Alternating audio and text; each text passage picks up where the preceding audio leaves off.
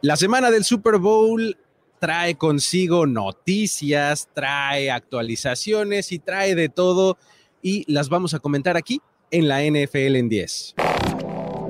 Comienza la cuenta regresiva para el podcast que resume la acción de tu fin de semana NFL.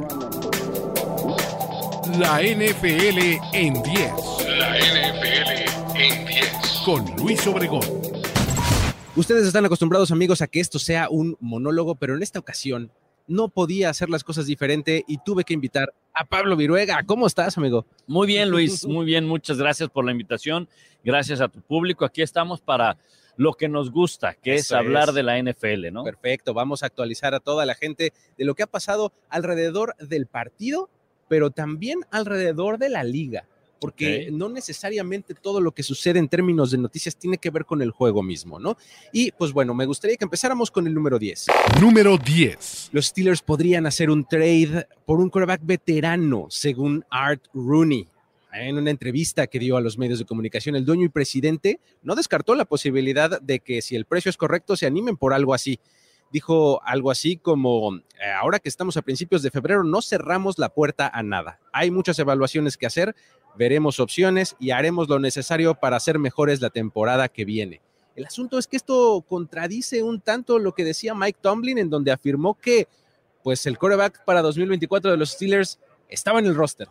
Sí, en ocasiones yo creo que a veces los mismos entrenadores, gerentes generales o todo aquel que se para en una conferencia de prensa no te cuenta la verdad completa, ¿no? O sea, por no decir que te está mintiendo, ¿no? O no te va a dar la información que tú buscas, o no quiere dar una, una declaración por mucho que ellos sepan, que pueda poner en desorden una organización, un vestidor, ¿no? Eh, si de por sí el tema Kenny Pickett y su permanencia y su futuro en la organización causa ruido, como para qué meterle más ruido donde ya hay ruido, ¿no? Entonces, eh, la declaración viene del hombre indicado, ¿no? Viene del presidente, viene del dueño, mejor dicho, eh, si hubiera venido el entrenador, tiene mucho valor porque es el que, el, que tiene contacto con el jugador, pero probablemente no es el indicado, ¿no? Sí, eh, te daría una indicación distinta porque justo él es el que tiene el pulso, ¿no? De, de cómo se ha desarrollado un Kenny Pickett que, pues, probablemente sí nos ha quedado un poco a deber, dado que fue una selección de primera ronda y se esperaba que en la temporada 2023 fuera cuando diera el brinco, ¿no? Sí, y también sabes que no me extraña algo. Él tiene contrato hasta el 2025, Kenny Pickett, ¿no? Claro, claro. Ajá. Pero tú sabes que si le das esa oportunidad, al que es muy difícil que lo mantengas en su año de contrato jugando. Generalmente tienes que empezar a hablar de la extensión de contrato en el previo, en, el penúltimo año, ¿no? Es decir, en este 2024. Y completamente de acuerdo contigo. Ha quedado de ver Kenny Pickett.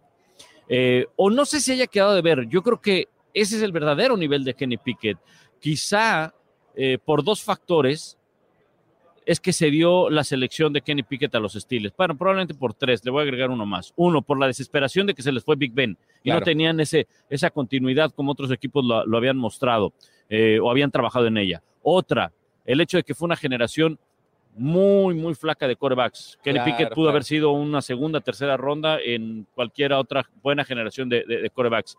Y otra por este enamoramiento que hubo de es el quarterback de la Universidad de Pittsburgh. claro, su vestidor todavía tiene su nombre, casi, casi. Él conoce perfectamente bien este estadio, ¿no? Y así como que me, dan, me dio ganas de decir, oye, que hay campos de 150 yardas, o sea, todos miden ¿Será, será muy diferente de otros, ¿no? Sí, sí, sí, ¿no? O sea, entiendo eso, entiendo eso, pero era, era como que búscale cosas como para que encaje, ¿no? Es, para convencerte, terminar de convencer. Es cuando vas de, exacto, cuando vas de compras y, te gusta una chamarra y dices, oye, pero como que no te queda, pero es que voy a adelgazar en algún momento, ¿no? claro. Oye, pero es que el color no te va, pero pero si lo uso con otros tenis, probablemente que sí, ¿no? Sí, sí, si lo combino con ese otro que me compré. Sí, sí, sí. como que le empieza a buscar cosas para que, para que encaje, ¿no? Creo que al final eso fue también lo de Kenny Pickett, ¿no? Muy bien, ahí está. Y pues bueno, ya veremos qué sucede con eh, pues los movimientos en la posición de quarterback y en el resto del roster de los Steelers. Vámonos con el número 9. Número 9. Cliff Kingsbury es el nuevo coordinador ofensivo de los Commanders, eh, ex head coach de los Arizona Cardinals. Estaba a punto de ser eh, coordinador ofensivo, perdón, de los Raiders, pero se echa para atrás antes de hacerlo oficial. Y pues luego llega al mercado de nuevo, se anima por Washington y pues bueno, eh, después de su salida de Arizona se va a USC y ahí era el coach de un tal Caleb Williams, que pues pinta para ser uno de los primeros picks del siguiente draft. Y ha levantado cualquier cantidad de especulaciones, ¿no? Porque hay que recordar que hay estas versiones. Bueno, Caleb Williams es el mejor coreback disponible según la mayor, la mayor cantidad de expertos analistas en el draft en los Estados Unidos. Así es. Eh, anunció que estaba disponible para el draft el último día de elegibilidad para los jugadores de tercer año. Él todavía puede regresar junior, a jugar para el junior. O sea, hay una fecha límite. Él hasta ese último día dijo, yo voy a estar elegible para el draft. Y ha levantado muchas sospechas el que él quiera ir a Chicago, porque Chicago tiene la primera selección del draft. Carolina se la cedió, entonces tiene, bueno, un intercambio y Chicago la tiene. Y Chicago no sabe qué hacer con Justin Fields, es otro tema. ¿eh? eso, puede ser para el siguiente episodio. Eh, pero entonces hay ciertos rumores de que Kelly Williams no quiere ir con Chicago y el que le sigue es Washington. Y no me extrañaría que algo llegara a pasar. O sea, hoy en día los jugadores del colegial tienen un arma a su favor están ya cobrando por, por explotar su imagen. Y Kelly Williams se metió creo que casi 3 millones de dólares el año pasado. Eso es más que lo que le paga un contrato de novato. Sí, bueno, él al ser este ganador del trofeo Heisman aparece en los comerciales de, de, Heisman, es decir, eh, y, aparece en varios lados. Entonces, como tú bien dices, entonces yo creo que sí es un, un tema del cual le ha levantado muchas sospechas y seguiremos hablando de aquí hasta que venga el draft. Exactamente, porque como bien decías, ¿no? Tienen, uh, tienen enfrente los Commanders a los Bears, ¿no? Eh, tienen una situación en la que pues pueden hacer prácticamente cualquier cosa con el pick 1 y con el pick 9 y además Justin Fields y demás. Y, y, pues en los Commanders no hay mucho, bueno, no hay mucho más que Sam Howell, ¿no? Que la temporada pasada bueno, si alguien quedó de ver fue él, pero pues bueno, a final de cuentas Sam Howell era un pick de cuarta ronda, me parece, y pues bueno, era lo que tenían los Commanders a su disposición, ¿no? No había mucho más. Pero bueno, ahí está. Em, sigamos eh, con otros movimientos, también hubo eh, coordinadores y coaches y demás em, alrededor de la liga, pero pues hubo gente que se quedó sin trabajo en los Commanders, como Eric Bienemy. Sí, lo de Bienemy es algo que llama la atención porque yo sí pensaba que era una transición. Él, hay que recordar que se va de Kansas City como coordinador ofensivo después de ganar el Super Bowl. Yo no sé si se fue, lo fueron, estaba la presencia de Matt Nagy, en fin. Lo que sí sabemos es que eh, él toma la posición de coordinador ofensivo con eh, Washington. Y yo pensaba que era una transición a él ser el nuevo entrenador en jefe. Era el plan de sucesión. ¿no? Exacto, porque Ron Rivera creo que ya vivía horas extras, ¿no? Fue una temporada extra para él. Pero bueno, se queda sin trabajo, reestructuran todo ese esquema, eh, eh, todo ese staff de, de, cocheo. Y hay otros también que me llamaron la, la atención que se quedaron sin trabajo. Bill Belichick, por supuesto. Claro. Aunque entiendo que a lo mejor ya no encaja en estas eh, formas nuevas de pensar de jugadores de NFL, buscando eh, coaches más jóvenes, su, forma de trabajo a lo mejor no encaja con los jugadores hoy en día. Eh, pues es como el tío regañón, ¿no? Prefieres al tío que prefieres al tío que es casi tu primo que te va a llevar de parranda exacto. al tío regañón por muchos consejos que te puede llegar a, dar el tío. Pero lo de Mike Breville me sorprendió aún más que se haya quedado sin trabajo de este tipo de, coaches que probablemente se vayan a beneficiar de tomarse una pausa de un año, me parece, Mike uh ¿no? Y la próxima temporada, el próximo ciclo de contrataciones, ser como el nombre más caliente, ¿no? Mike Gravel, probablemente. Como Sean Payton. Tipo Sean Payton, este tipo de head coaches que se toman un año y luego todo el mundo los quiere al siguiente, ¿no? Y se convierten en el, en el primer nombre en cualquier lista, ¿no? Ahí está. Tenemos em, ah, otra cosa, lo de Bienemy. Eh, me parece, llama, me llama mucho la atención que pasamos de este escenario en el que él era ese nombre por unos dos o tres años se supone que todo el mundo quería. Y después de que se entrevistó y se entrevistó y se entrevistó durante varios años, nunca se quedó con una posición de head coach. ese, es, un tema interesante porque algo tendrá él, algo ocurrirá con él con sus presentaciones, con su forma de trabajar, que no acaba por convencer, claro, para ser un entrenador en jefe, porque bien dices, desde antes estaba cotizado para ser entrenador en jefe y nunca, nunca ha podido tener ese puesto, ¿no? Sí, sí, sí, está bien interesante. Muy bien, vámonos a la que sigue. Número 8. El padre de Patrick Mahomes es arrestado por conducir en estado de ebriedad. Patrick Mahomes Sr., ¿no? Es, em, fue arrestado con, eh, bajo esta sospecha. Eh, en el estado de Texas el pasado sábado y pues bueno, este fue el tercer arresto por este motivo eh, que ha tenido. El anterior fue en 2018, en, ese, en esa ocasión se declaró culpable y en ese momento su sentencia fue de 40 días, la cual tuvo que cumplir en los fines de semana de febrero de 2019 hasta 2020. ¿Esto podría llegar a ser una clase de distracción para Mahomes en la semana del Super Bowl? ¿Cómo lo ves? Eh, yo creo que no. A ver, para empezar, no es la primera ocasión que Patrick Mahomes está en una semana del Super Bowl con cualquier cantidad de temas a su alrededor y todo. Este, desde luego, que es un tema personal, un tema que pues pega porque es la familia, porque es el papá.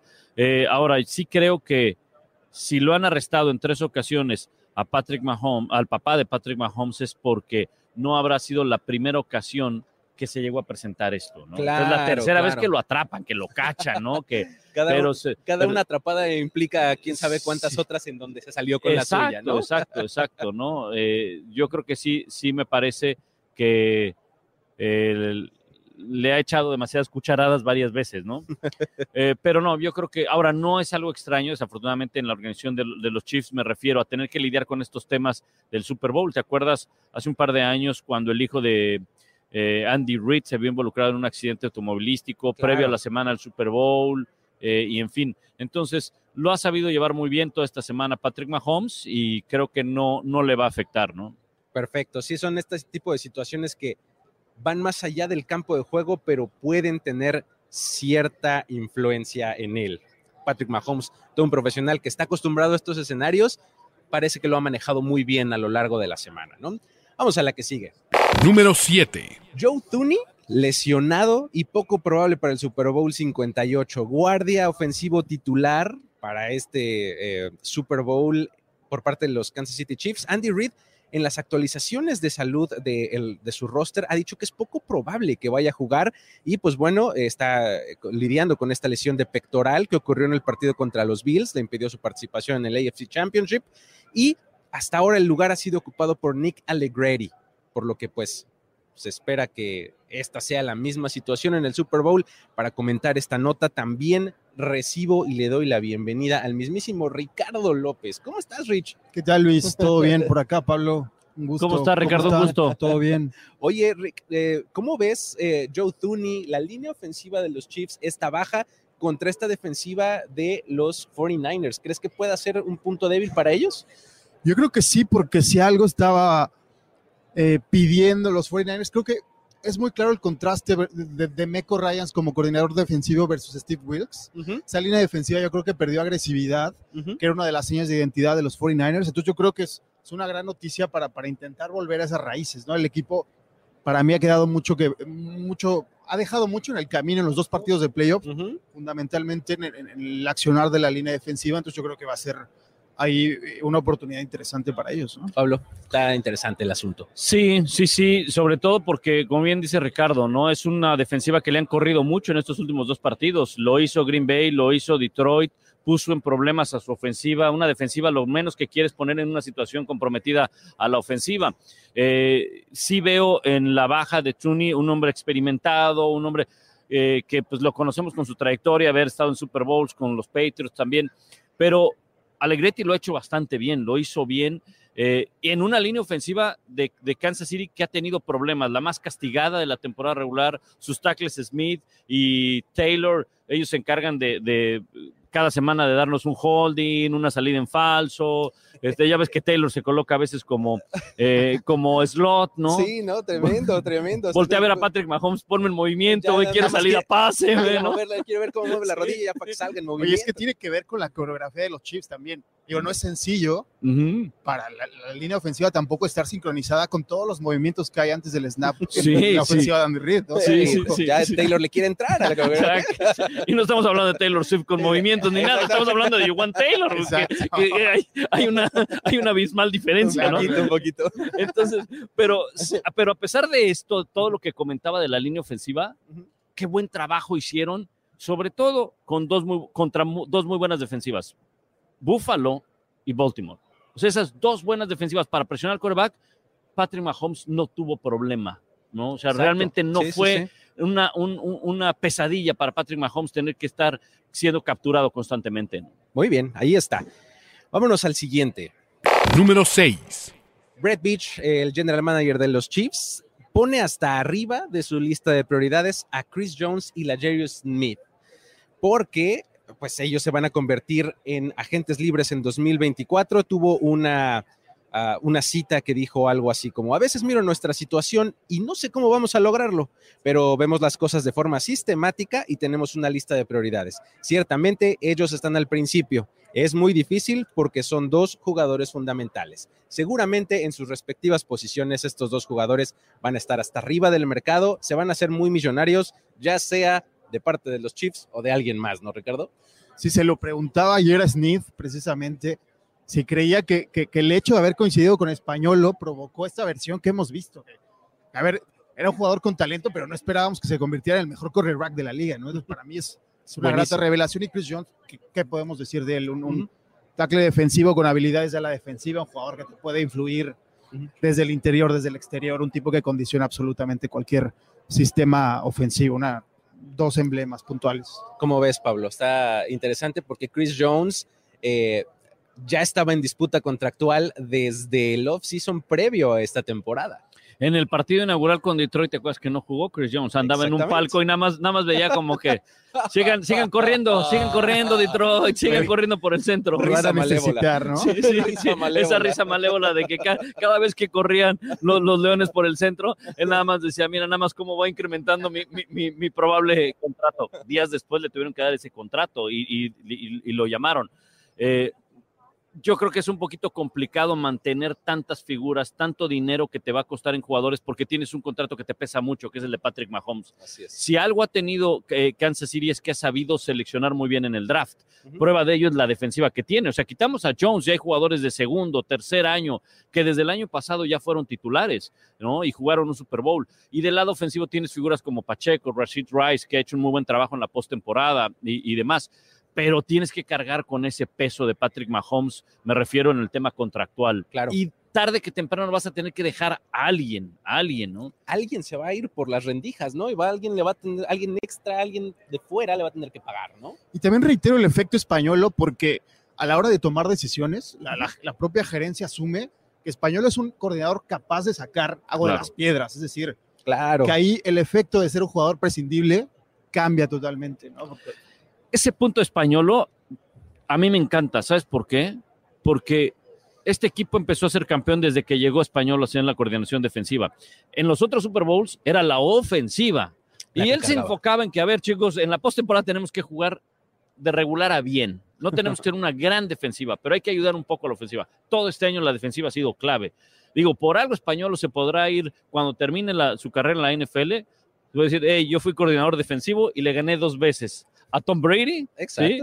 Eh, bueno, contra Tampa perdió, definitivamente no, pero de nueva cuenta tiene hoy en día la mejor defensiva en la era Patrick Mahomes con los Chiefs. ¿no? Y, el, y el, el, lado responsable desde mi punto de vista de que los Chiefs estén en, en estas instancias, ¿no? Porque como bien dices, no, la, la ofensiva este año de los Chiefs no necesariamente ha sido la más explosiva. Ahí está, Vámonos al que sigue.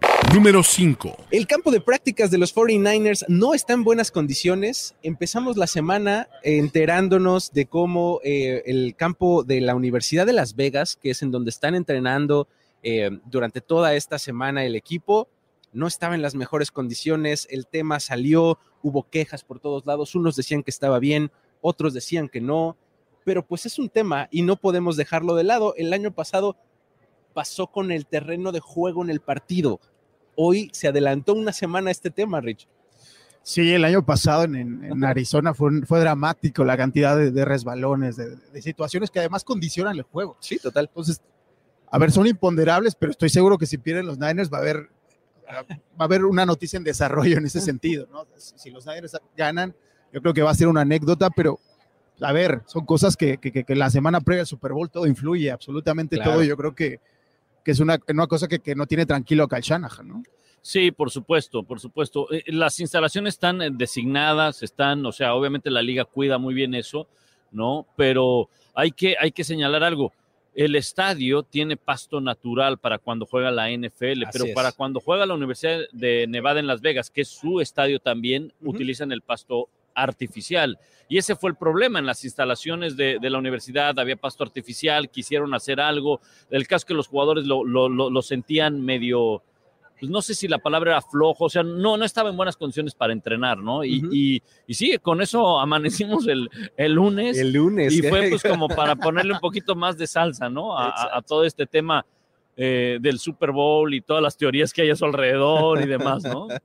Y es que eh, normalmente cuando los jugadores se quejan de la superficie, es, es un tema que ha estado muy en boga en el último año probablemente, ¿no? El, el pasto artificial contra el pasto natural, la mala fama que tiene el estadio de los Giants y Jets, de cómo allá vas y dejas tus rodillas, casi, casi, ¿no? Entonces, y, y pues bueno, llega esto en el escenario más grande y como pues estamos en el Super Bowl, cualquier historia se magnifica, ¿no? O sea, no sé si esto vaya de nuevo a traer a la agenda de la liga el debate de turf versus grass, ¿no? O sea, de pasto contra eh, pasto sintético, artificial, ¿no? Sí, yo creo, estoy de acuerdo. Creo que hay una conversación pendiente Ujú. que se está postergando, se está eludiendo hasta que ocurra algo realmente, digamos, Exacto, y ¿No? es que es, eh, una situación real eh, a revisar. y es que tienes que preguntarte de eh, desde el ángulo financiero, o sea, la clase de inversión que tendrían que hacer,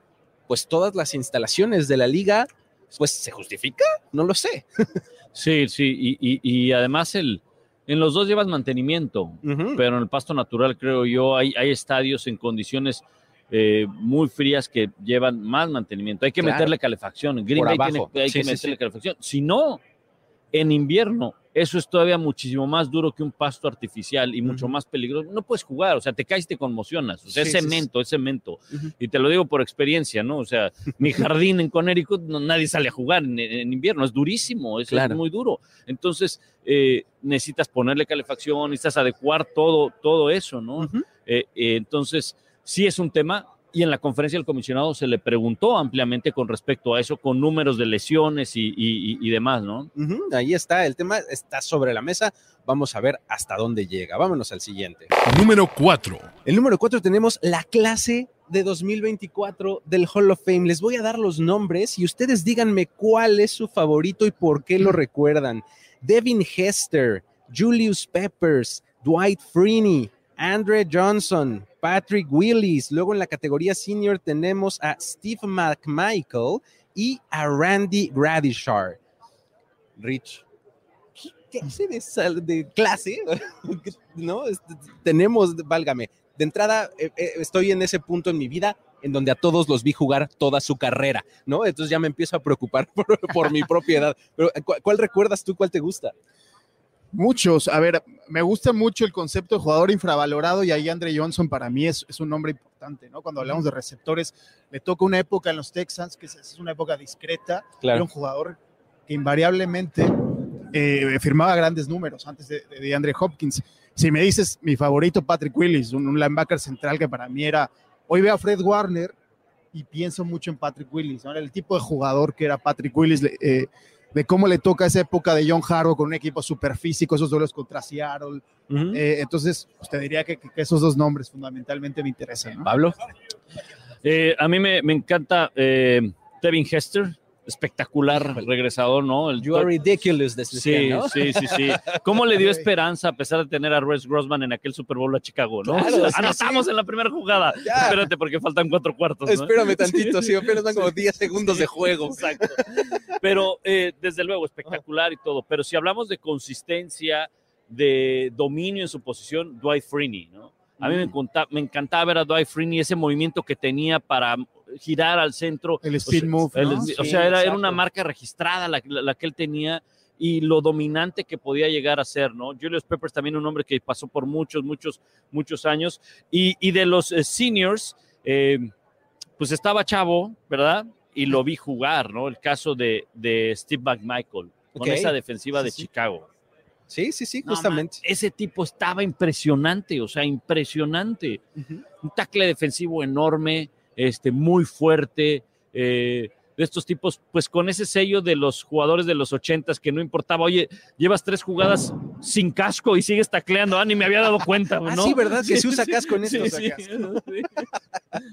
Muy bien. Oye, Julius Pepper ah, para mí eh, es uno de los defensive ends justo apelando a esto como muy infravalorados, porque justo en su época, eh, válgame, s- siento como que te- teníamos nombres muy, muy grandes y Julius Pepper sí llamaba la atención y todo, pero a mí me parece que tuvo una carrera de lo más consistente.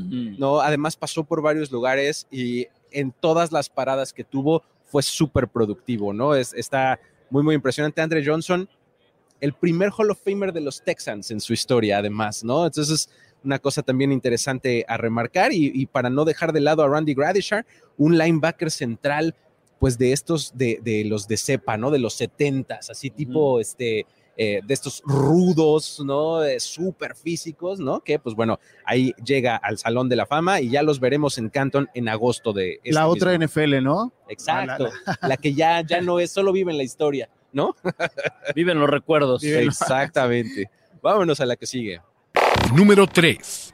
Tuvimos los NFL Honors. Lamar Jackson se lleva el MVP sin mucha sorpresa. Y pues bueno, tenemos ahí eh, el resto de los premios. Este, vamos a, comentarlos un poquito eh, de paso y me dicen ustedes qué les llamó la atención. Ya decía yo, MVP, Lamar Jackson, jugador ofensivo del, eh, del año, Christian McCaffrey. Miles Garrett es el defensivo del año. El novato ofensivo es CJ Stroud. El defensivo es Will Anderson. El Comeback Player of the Year, este es de mis favoritos, se lo ganó Joe Flacco, Flaco. ¿no? Eh, el coach del año es Kevin Stefanski y el coach asistente es para Jim Schwartz, cerrando con el premio más prestigioso, como la misma liga lo llama, el Walter Payton Man of the Year, se lo lleva Cameron Hayward. Los Browns, grandísimos ganadores de la temporada, ¿no? ¿O ¿Cómo, le hace, cómo lo ves, Rich? Sí, tremendo lo de, lo de los Browns, más, eh, más Garrett que, que le gana a TJ Watt. Eh, yo creo que lo de, lo de Jim Schwartz, a mí lo que más satisfecho me deja, ¿no? El, el coordinador defensivo que, a la defensiva que montó con los Browns, Impresionante. una defensiva brutal. Y lo de Stefanski, a ver, había opciones. eh, mucha gente no le concede el, el mérito a Campbell porque los Lions ya venían de ser un equipo más o menos competitivo. Entonces, Ujú. Stefanski tiene que sobreponerse un montón de cosas. Eh, pero bueno, yo creo que los tres merecidos, y como dices, yo creo que los Browns son el, el ganador de la noche, un equipo, una franquicia que estaba ya letargada y que otra vez parece que se, se está gestando algo interesante. ¿no? ¿Cómo lo viste, Pablo? Sí, para mí los Browns son como el Titanic en la entrega de los Oscars, ¿no? Se llevaron todo y se Menos acaba- mejor película. Sí, sí, sí. sí. Y, y- no, no, y se nos acabó hundiendo Joe Flaco, ¿no? Al final también, o sea, se nos ahogó en, en la postemporada, ¿no? Cuando, Sí, cuando lo sí, necesitábamos.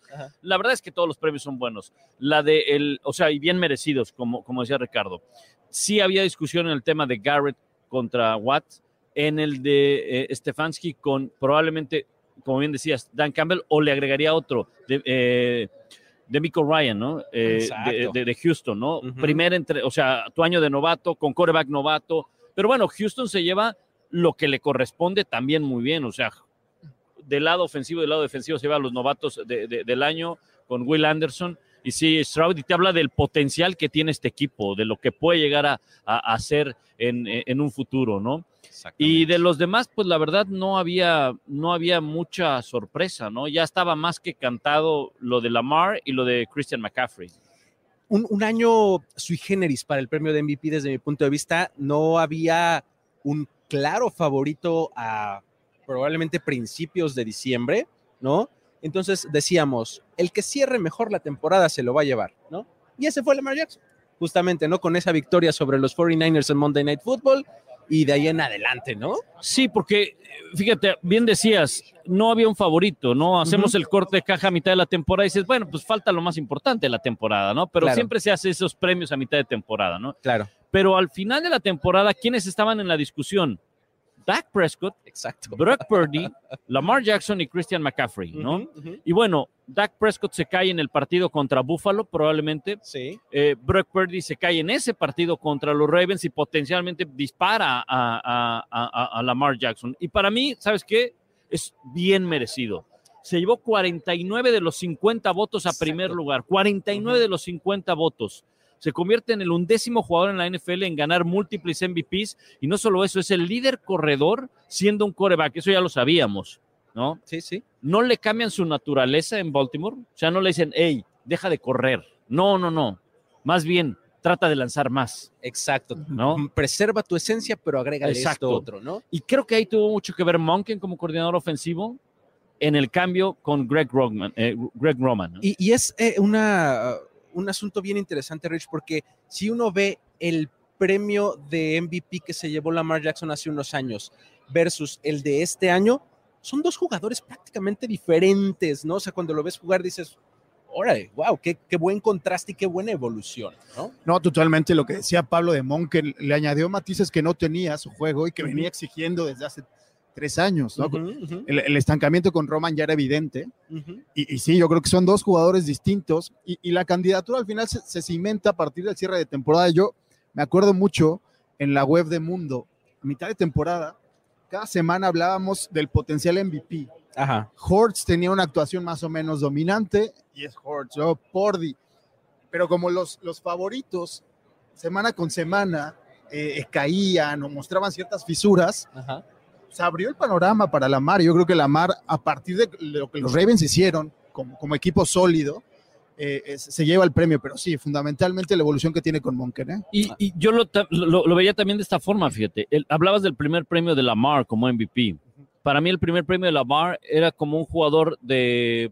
Es un juego de video. O sea, Tal era un cual, juego de video, literal. Ahora es un quarterback más de NFL, sin quitarle la, la esencia que es correr, porque además es encabeza una de las generaciones recientes de quarterback, ¿no? Donde hay que moverse, hay que salir corriendo. No ser un corredor, Lamar Jackson probablemente se sale un poquito más, Exacto. pero pues todos los quarterbacks se han llegado en, eh, eh, últimamente en la NFL donde, hey, ya el quarterback de bolsillo, ya, ya, ya no. Eh, eh, eso, eso es eh, cu- cuando no había email, ¿no? O sea, Y ahora la mala noticia respecto a esto Ajá.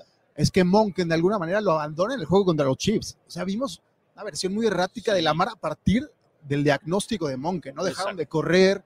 O sea, volvimos a ese Lamar, digamos, que, que- que tiene que buscarse la vida Correcto. cuando toda la temporada habíamos visto esa versión. estaba muy evolucionada, digamos, Sí, ¿no? sí, sí, muy bien. Oye, nada más rápido, antes, antes de, de pasar al que sigue, me gustaría clavarme un poquito en el, en el asunto del coach del año. Kevin Stefanski le ganó por un voto a Demeco Ryans. Eh, Kevin Stefanski hace esta temporada, pues la labor titánica, y bueno, ya mencionábamos todos los premios que, ganó, que ganaron los Browns y demás, eh, pero a mí me hubiera encantado que ganara Demeco Ryans, porque Digo, sí. tiene, eh, siendo un head coach de primer año, teniendo a un coreback de primer año, a un equipo en completa reconstrucción y sin la más mínima expectativa, los mete a playoffs y hacen un papel bastante digno. Sí, los Ravens les pasan por encima, sí, ¿no? Pero me parece que no estábamos listos para estos Texans, ¿no, Pablo? No, no, pues fue una, una gran sorpresa. O sea, todo el mundo yo creo que tenía Texans como dentro de los primeros cinco, pero para seleccionar en el siguiente el draft, siguiente, ¿no? O sea, nadie. Lo de, déjame darle un punto a favor a, a, a Stefanski. Probablemente por eso fue tan cerrada. Cuando tú tienes constantes cambios en la posición de coreback y sigues teniendo éxito y perdiste a tu corredor por una lesión el resto de la temporada y todo eso, entonces ahí ves la mano del entrenador. ¿Cuántas veces vimos, bueno, los, ¿qué le pasó a los Giants? Se lesionó Daniel Jones, que tampoco no es una credencial muy alta, pero Pero es tu coreback titular. Ajá, ¿no? pero es tu quarterback titular y le Ujú. costó un poco de trabajo a Brian Double el, el tratar de regresar a, a ese equipo. Stefanski no, o sea, pasó una semana y digo, ahorita estamos aquí en el Radio Road. Si se pasa por aquí en Stefanski y ve uno, un posible coreback, se lo lleva porque no tenía coreback. no tenía coreback. Bus- iba al supermercado a ver si encontraba alguno, Eh, ¿no? Es impresionante el número de quarterbacks y, y cómo le dio eh, la vuelta a los Browns. Y lo de Demeco, Demeco Ryans, eh, el sello que le dio y su personalidad a los Texans, ¿no? ¿Cómo lo viste? Sí, y abonar nada más a lo que decía Pablo de, de Stefanski. ¿Cuánto le debe Stefanski a Schwartz? ¿no? Hay un partido insignia que es contra los Ravens donde ganan. Es, es increíble lo que produce la, def- la defensiva de los Browns contra esos Ravens en esa victoria totalmente inesperada. Y lo que dices de, de Demeco, para mí la gran obra de Demeco Ryans es, más allá de todo lo que ya platicamos, trastocar la cultura competitiva de un equipo. O sea, Exacto. provocar Sí. esa revolución interna para Cambiar mí. esa cultura, ¿no? Sí, es- sí, sí. un equipo como Houston, una franquicia como Houston, que poco, poco sexy por ser generoso con el término, llegar y montar ese tipo de revolución interna, convencer a los jugadores Sí, de que, que pueden sí. competir el primer año para mí. Sí, es- sí, después de que Bill O'Brien se llevó hasta Sí. los tornillos, hasta los enchufes de- de- de- Entraba al baño y decía, "Ah, mira este rollo de papel de baño. que- ¿no? se llevaba la pasta de dientes y oye, ya no tiene, pero no es mía, yo la contraté. Oye, y lo que provoca eso luego en la agencia libre, en el draft. Sí, no, no todo. La gente ya va a querer ir a Houston, ¿no? Sí, Hasta hace un año eso, Exactamente. sí, sí. probablemente era el mercado menos Menos apetecible. atractivo, Sí, sí. sí. Así es, muy bien. Pues ahí está el asunto de los premios. Vámonos al siguiente. Número 2. Entramos ahora sí a territorios internacionales. Los Eagles van a jugar en Brasil esta temporada 2024, confirmado en la conferencia del comisionado de la NFL Roger Goodell. El partido se llevará a cabo el próximo viernes 6 de septiembre de 2024, después de que se realice el juego del kickoff entre, pues ya sea los Chiefs o los 49ers, quien sea que, que gane este domingo. Y pues bueno, elegido que va a ser el equipo que va a ser elegido pues para ser el local administrativo son los Philadelphia Eagles. El, partido se va a llevar a cabo en el Corinthians Arena, ¿no? Eh, en la ciudad de Sao Paulo, Brasil. Y pues bueno, va a ser un partido de viernes. Vamos a tener semana 1, juego en jueves, en viernes, en domingo y en lunes, ¿no? Dos, tres de trabajo, ¿no? Ya se, ¿Cómo lo se viste, acabó el, se acabó el Any Given Sunday, ¿no? Ya. Sí, exacto, ya va a ser Any Given Day. Sí, sí, sí, ya, pues ya. No. Oye, a mí me encanta la idea, ¿eh? A mí me encanta la idea. Mira que hace varios años yo escuchaba de que, oye, se habla de Brasil para un Pro Bowl, cosas así. Yo, yo la verdad lo veía, lo veía lejana. Pero conforme la NFL ha ido involucrando más otros mercados, el que se hayan abierto oportunidades para los equipos de comercializar su marca en otros países y de la afición tan fuerte que hay en muchos países y en- específicamente en Brasil. Muchos dirían, oye, en Brasil, en Brasil es una locura la NFL. Sí, sí, es una locura. Y te lo digo desde el lado de, de E ESPN. O sea, ESPN tiene oficina en Brasil y uno de los productos que más se consume es la NFL. O sea, la NFL es de los productos que más se consume. Entonces, me hace mucho sentido. Qué bueno, me gusta porque, pues, para la, toda la gente de, de Sudamérica, que ustedes bien saben que hay un público que crece constante, constantemente por la NFL, pues el partido más cercano que les quedaba era el de la Ciudad de México. Y no está tan Y cerquita no que está tan digamos. cerca. Sí, no, está, está igual de lejos que Europa. Sí, Bueno, sí, igual de caro, ¿no? Igual, es, Y igual de caro y, y demás. Entonces, pues esta es una oportunidad no solamente para la afición de Brasil, pero sino para toda esa afición de Sudamérica que puedan ir, que les queda más cerca y que puedan vivir esa experiencia. Así es, digo, tenemos aquí eh, en Radio Row el set de NFL International. Hay un crew grande de Brasil y pues bueno, ahora están muy contentos con este anuncio, ¿no, Rich? Sí, un paso consecuente, porque además Sao Paulo, además de lo que decía Pablo, es, una, es un monstruo de ciudad, ¿verdad? la ciudad Sí. más importante Muchísima gente. en ¿no? términos económicos, financieros, tecnológicos, es un hub Sí. a todos niveles, ¿no? Entonces yo creo que es un paso consecuente de la liga, bueno, reiterar lo que dice, eh, yo creo que Argentina también es un mercado que va a estar muy pendiente de lo que suceda en, en- en Sao Paulo. Es que lle- llevas el, el juego a Brasil y como que le abres la puerta a Sudamérica en general, ¿no? O sea, probablemente no esté, digamos que en su patio trasero, pero ya es un viaje mucho más corto el que tienes Sí, que hacer. sí, sí. Si eres alguien que esté en Chile, si eres alguien que esté en Venezuela, en Argentina, etcétera, ¿no? Totalmente, Entonces, te firmo que habrá muchos chilenos y argentinos fundamentalmente en, en, en Sao Paulo, que como digo es un monstruo de ciudades, la Ciudad de México hiperbólica. O sea, a veces pensamos que, que México es, es caótico en todos sentidos, es grandilocuente, Sao Paulo es, es, es un monstruo de ciudad. Yo creo que es un paso consecuente de la NFL para hacer precisamente lo que está haciendo, que es crecer y expandir su territorio. ¿no? Muy bien, ahí está. Y con eso pasamos al número uno. Número 1. Anunciado el juego en España. Del momento en el que estamos grabando esto, tiene unos minutos que Peter O'Reilly tuvo una conferencia de prensa y nos confirmó que España será sede ahora de un partido más. Rich, te voy a dejar que tú aquí nos des el qué, porque estuviste presente en la conferencia de prensa y nadie mejor que tú para contárnoslo. Venimos de allá, a ver, confirmaron eh, lo que se venía manejando, el Santiago Bernabéu a partir de 2025 recibe un partido de temporada regular, ¿no?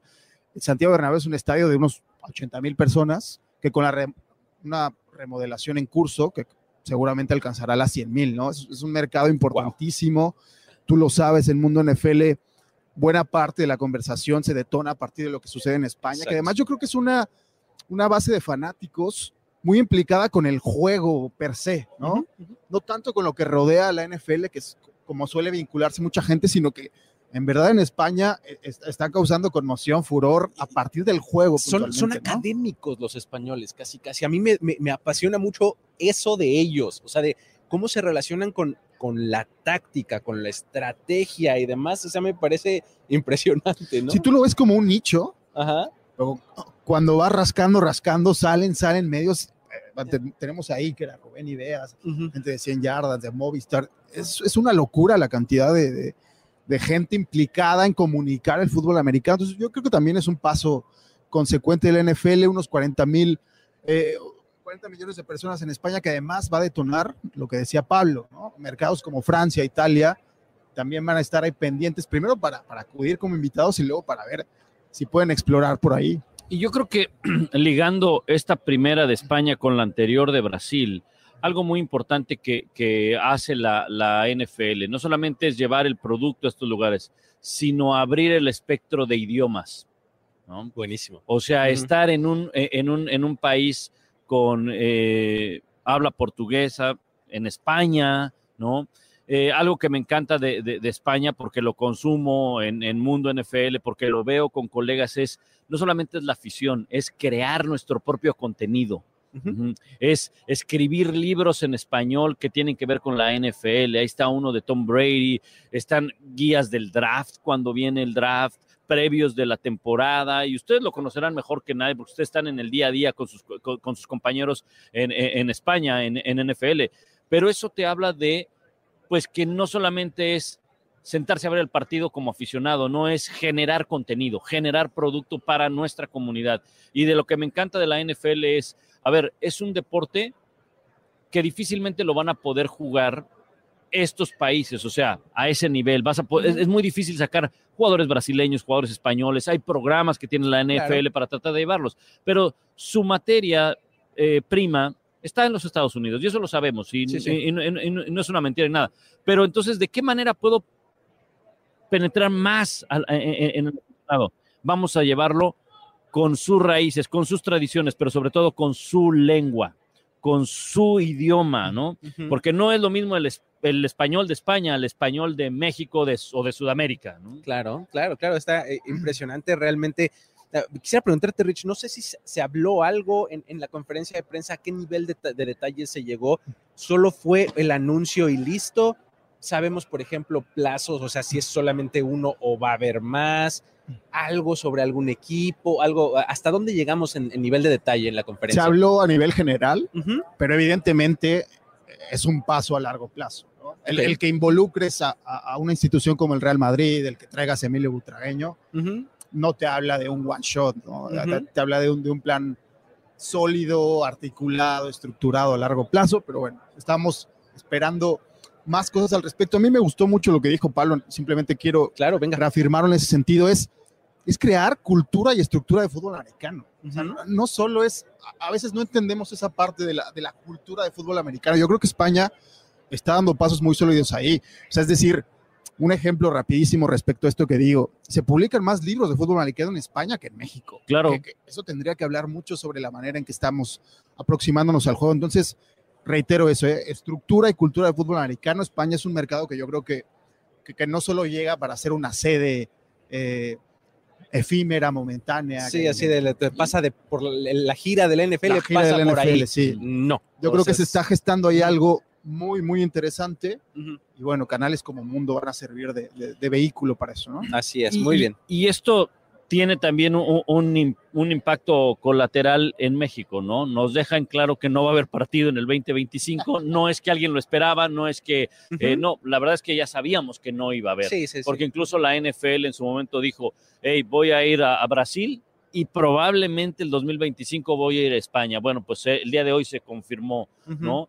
Creo que eh, México está en ese proceso de tener que renovar y lo está haciendo de eh, remodelar el Estadio Azteca. No veo otro escenario, no, no porque no den otros escenarios, porque hay un factor muy importante en México que se llama Televisa. Y Televisa quiere tener su, su juego ahí, ¿no? Y lo entiendo y así es, así, así hay que entenderlo. Pero también la NFL le da oportunidad a otros, o sea, quiere llevar esto a otros mercados donde tiene presencia muy, muy fuerte y donde que saben que pueden tener un partido de temporada regular con buenos escenarios. Santiago Bernabéu es de primer, de primer, de primer mundo, ¿no? Y ya hablaba Ricardo de lo que significa Sao Paulo, no solamente eh, como metrópoli, sino como eh, capital y como epicentro económico en Sudamérica, ¿no? Parte de los equipos que tienen eh, este tipo de presencia en, en, el extranjero, específicamente en España, están los Bears y los Dolphins, me parece que son como los dos más prominentes, ¿no?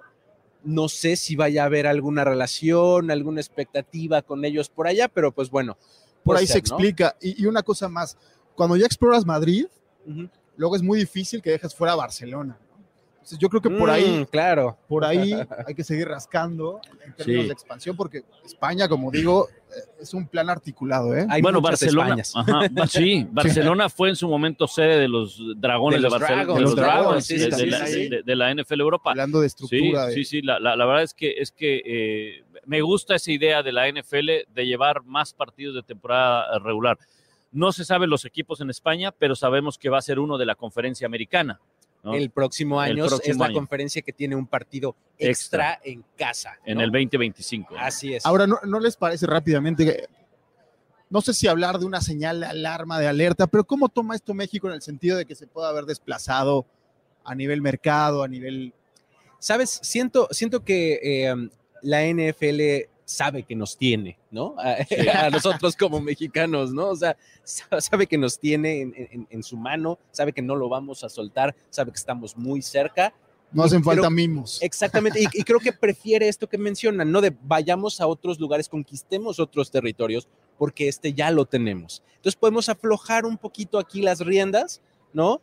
No los vamos a perder, eventualmente regresarán, espero, ¿no? Pero creo que por ahí lo veo yo por algo Disneyland está en París y no está en México, ¿no?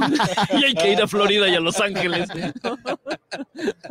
sí, y en Japón hay otros. En Japón. sí, más o menos así es como lo veo. Así, Pero bueno, sí. Muchísimas gracias a ambos, Ricardo López, Pablo Viruega, por favor, recuérdenle a la gente cómo los puede seguir, qué hacen de sus vidas, además de estar aquí conmigo este ratito y les agradezco muchísimo. Pablo, por favor. Pues otra cosa de mi vida es dar lata en casa, ¿no? Muy este, bien. Pero, pero sí, no, ahí, ahí estamos este, en arroba Pablo Viruega. Arroba Pablo Viruega, ahí, ahí me pueden seguir y obviamente pues en las transmisiones que hacemos en, en ESPN y un agradecimiento a todo el equipo de NFL, de NFL Internacional, de Mundo NFL, porque hemos tenido una muy buena relación en los últimos años. Y pues también eh, con el contenido que generan nos ayudan a tener más, eh, a palpar más a la afición que hay, ¿no? Eh, conocemos a la afición que hay en México, pero nos damos cuenta de lo que hay en, en, en, otros lados, específicamente en España, por todo el trabajo que hacen.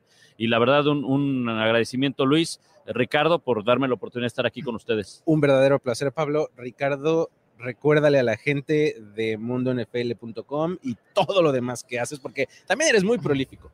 Sí, pero aquí lo interesante es la NFL, venga, ¿no? Venga. Lo que nos tiene aquí la NFL, Mundo NFL. Tuvimos a Pablo el año pasado escribiéndonos un montón a, a dar a conocer el sitio. Esperemos que retomar esa colaboración que Con teníamos gusto. pendiente, que era un placer leerlo. Y, y sí, tenemos reafirmando esta parte global, extraterritorial. Tenemos gente de Argentina, de España, de Chile, está gestando una, una, una, cosa muy interesante, ¿no? Y apostando por, por la idea de contar historias sobre el juego, que, que yo creo que es un poco el, el sello de identidad de, de Mundo NFL en, en, el website, en el podcast contigo, que también apuestas mucho por esas historias uh -huh. de largo aliento. Entonces, por ahí nos leemos, pendientes de la cobertura que, que, que hemos estado sacando.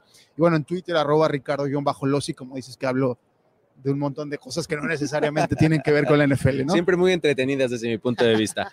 Muchísimas gracias a todos por haber estado por acá. Ya saben que la NFL en 10 la encuentran en todas las plataformas de podcast. No se olviden de dejar un rating de 5 estrellas, review. Suscríbanse si no lo han hecho. Si alguien les mandó este link así por, eh, por error o aunque sea y le dieron play, no dejen de suscribirse. Ya saben que se pone bueno. Todos los lunes por la mañana les damos lo que pasó en el fin de semana de manera concreta, rapidita y directa. Mi nombre es Luis Obregón, me despido, nos vemos la próxima.